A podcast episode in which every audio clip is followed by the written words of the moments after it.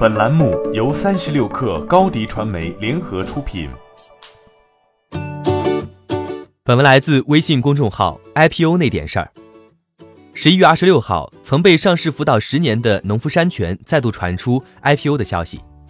这则来自彭博的消息称，农夫山泉预计赴港 IPO，募资超十亿美金，约合七十亿元人民币。IPO 计划最早在二零二零年上半年进行，且有知情人士称。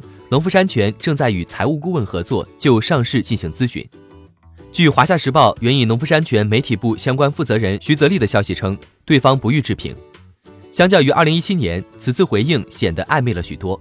彼时，农夫山泉的创始人钟闪闪直截了当地回答：“资本市场讲究需求与被需求，但农夫山泉现在没需求，因此不需要上市。”农夫山泉旗下有水、茶、咖啡、果汁、功能类、植物酸奶以及农产品、化妆品六大类产品，其中瓶装水是其业务根基。二零一一年，农夫山泉的瓶装水市场占有率首次超越康师傅，成为行业第一。至今，农夫山泉依然稳坐龙头地位。根据尼尔森统计数据，二零一八年我国瓶装水销售规模为一千八百三十点九亿元。近五年复合年均增长率为百分之十一点八，占据整个软饮料市场份额的百分之二十八点四。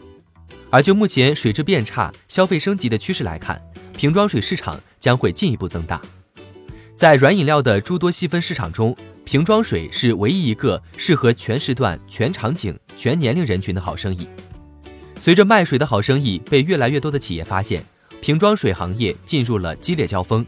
此时的农夫山泉做出了一个让人不解的声明：农夫山泉不卖纯净水，纯净水无益于身体健康。这是在二零零零年四月二十四号的新闻发布会上，海南养生堂总裁钟闪闪宣称，经过科学实验证明，长期饮用纯净水对人健康无益。农夫山泉从此不再生产纯净水，只生产天然水。在一波不做纯净水的营销大战中，农夫山泉与所有做纯净水的品牌都杠上了。也改写了后来的瓶装水市场格局。在此之前，瓶装水就是纯净水，没有什么分别。在此之后，瓶装水分为蒸馏水、纯净水、天然水。但事实上，这些微量元素完全可以依靠牛奶、猪肉等其他食物来补充。目前这个市场，CR 三的市占率接近百分之六十，CR 六占据百分之八十一点六的市场份额，行业集中度非常高。然而，让农夫山泉感到不安的是。排名第二的华润怡宝的市占率与其的差额正在逐渐缩小。如果未来农夫山泉真的寻求 IPO，也许是为了募资应对这位冲击者吧。